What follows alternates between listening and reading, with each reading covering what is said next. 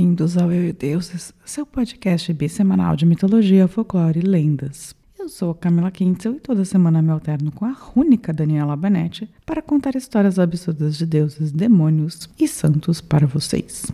Ela às terças-feiras, eu às quintas-feiras e seguindo. Primeiro eu quero me desculpar por semana passada não ter episódio. Eu cortei a mão, nada grave, mas ela precisou ser imobilizada por uns dias para cicatrizar. Aí eu não consegui digitar, meu povo. Juro que até tentei, mas estava com dois dedos numa tala e estava impossível. Mas agora estou bem, 100% de novo, então essa semana vamos ter um classicão daqueles que a gente gosta. Eu vou falar de Odin, o deus maior da mitologia nórdica, que, spoiler, consegue ser tão problemático quanto Zeus algumas vezes. I'm a man! War! Contudo, em sua defesa, Odin é um cara que está sempre atrás de saber mais, mesmo que para isso tenha que sofrer um bocado. Então venham comigo conhecer um Deus que, ao contrário de uma galerinha do Brasil, não se nega o conhecimento. Boa semana para esse episódio, né, gente? Gente que gosta de aprender? Então, Odin é representado como um senhor já de barbas brancas, ou um cara mais velho, conhecido como um cara que era o criador dos humanos, senhor da magia e da sabedoria, o mais importante dos deuses. Ele mora em um palácio de prata, todo feito em prata, chamado Valaskjalve, Obviamente eu vou errar todos os nomes, tá, gente? Porque são nomes nórdicos. Que ele mesmo construiu em Asgard. Nesse palácio ele tem um trono especial, chamado Hiloskjalf, que permite ver tudo o que acontece nos nove mundos, que é como o universo é conhecido pelos nórdicos. Deus tá vendo tudo o que ele tá fazendo. E só uma pessoa pode se sentar com Odin nesse trono. É Frigga, a deusa do amor e mulher do nosso Odinzinho. Aliás, já que estamos falando sobre isso, o Jim tem uma pá de filhos, tanto com Frigga quanto sem ela. Como eu falei, ele tem uma coisa meio Zeus às vezes.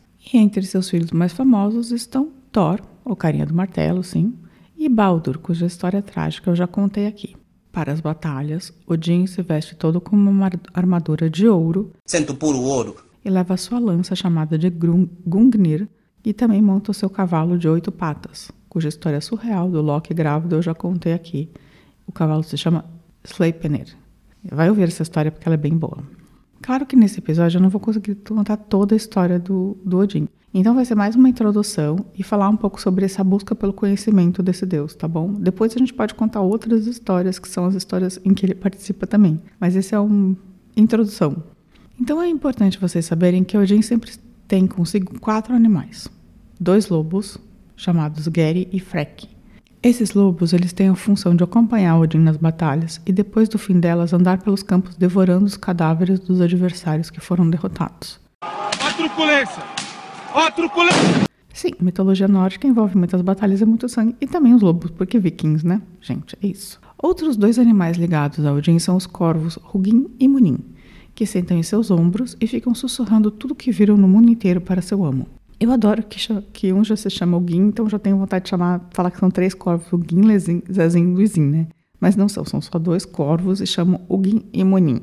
Agora eu vou contar duas passagens que eu acho que são fundamentais para entender a personalidade, essa busca pelo conhecimento do Odin. Ele era um cara que estava realmente em busca de só uma coisa: sabedoria, conhecimento, saber de tudo. Era um cara curioso. Você conhecimento. Esse senhor também fez de tudo para adquirir essa sabedoria não só a sabedoria racional, como mágica também. E o primeiro caso que eu vou contar é o caso do Poço de Mimir. Mimir, apesar desse nome ridículo, era o mais sábio de todos os deuses nórdicos. Isso acontecia porque todo dia ele ia até seu poço, que tinha uma, o Mimisbrum, eh, que fica na segunda raiz da árvore Yggdrasil, que é um freixo imenso cuja raiz anda os eixos do mundo, e ele bebia essa água da sabedoria todos os dias. Bebeu água! E claro que Odin quer um pouco dessa sabedoria também. Então ele vai até seu tio, Mimir, e fala: Bom, Mimir, sou seu sobrinho. Minha mãe gigante era tua irmã. Você não vai liberar só um chifrinho desses que você bebe água para eu? E Mimir, que não era um cara muito ligado à família, fala: Claro, sobrinho, você pode beber tanto, um tanto de um tantinho de água que eu vou te dar, mas desde que você me dê um, alguma coisa que eu quero, tipo um dos seus olhos. Veja como isso escalou rápido, né, gente, amigos? Ele só queria um golinho d'água, né? No entanto, o Odin nem piscou, porque ele estava muito querendo conhecimento. Ele viu uma oportunidade ali. Ele pediu uma faca para o tio, arrancou um belo olho e colocou no poço. Eita, mano! Aí o tio liberou um tipo de chifre, né, que ele usava como taça, e Odin bebeu a água da sabedoria. Segundo a mitologia, a partir daquele momento, Odin enxerga mais com um olho só do que já enxergou a vida inteira com os dois. porque obviamente ele estava iluminado, né, por essa sabedoria que ele tinha bebido da água do poço. O Mimir, depois ele sofre, sofre uns contratempos e acaba decapitado. Odin pega a cabeça do tio, o mais sábio, né, e passa umas ervas e consegue fazer um mambo-jambo lá e dá e fazer com que a cabeça volte a funcionar sendo o tio, assim, só que só a cabeça. E aí é uma cabeça que dá conselhos e que continua na, no mundo por muito tempo ainda, depois ela fica perto do poço, justamente. A segunda história de Odin tem a ver com as runas. As runas são, na verdade, letras do alfabeto da Escandinávia, mas com uma base mitológica, né? A origem delas tem uma base mitológica. Segundo a lenda, Odin sabia que existia muito conhecimento dentro da árvore, da árvore Yggdrasil, né? Aquela que eu já falei que é que sustenta um pouco do mundo, o grande freixo.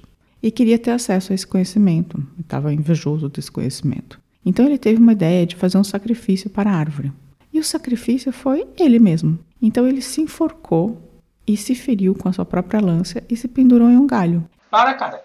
Para, cara! E eu vou ler uma passagem do da Edda Poética, que é o livro que conta as principais histórias do Odin para vocês agora. Sei que fiquei pendurado naquela árvore fustigada pelo vento. Lá balancei por nove noites, ferido por minha própria lâmina, sacrificado a Odin eu em oferenda a mim mesmo. Amarrado à árvore, de raízes desconhecidas, ninguém me deu pão, ninguém me deu de beber. Meus olhos se voltaram para as mais estranháveis profundezas, até que vi as runas.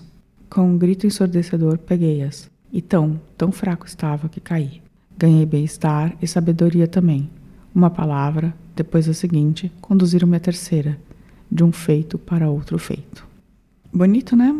Sim, a história é essa mesmo, que ele se enforca se fere com a lança e se pendura na árvore. Fica lá por nove dias pendurado, sem beber água, sem nada, esperando que o conhecimento viesse a ele. E depois de nove dias, né, nessa situação, que muitos dizem que Odin morreu, né, e na verdade depois ressuscitou, as runas, que é esse poder que significa a leitura, ou seja, o conhecimento, e a mágica aparecem para ele. Aí, filho, depois desse sacrifício, Odin se torna efetivamente o mais sábio, mais poderoso, mais incrível dos deuses nórdicos, assim, porque ele fez esses sacrifícios para conseguir todo esse conhecimento.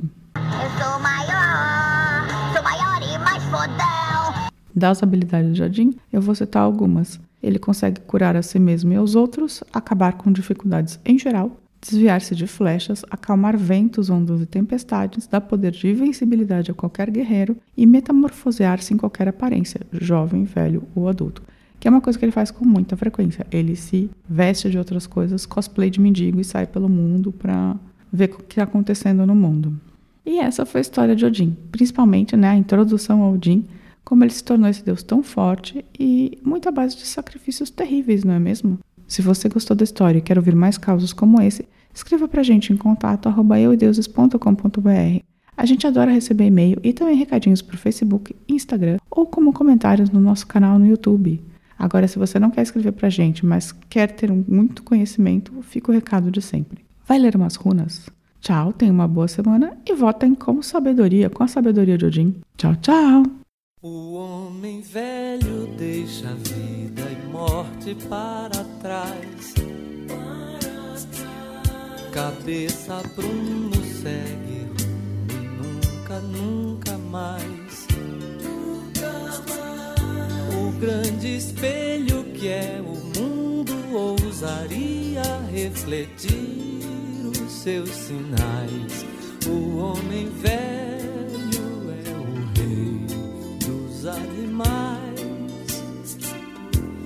solidão agora é só lhe dar uma pedra ao sol. As linhas do destino nas mãos a mão apagou.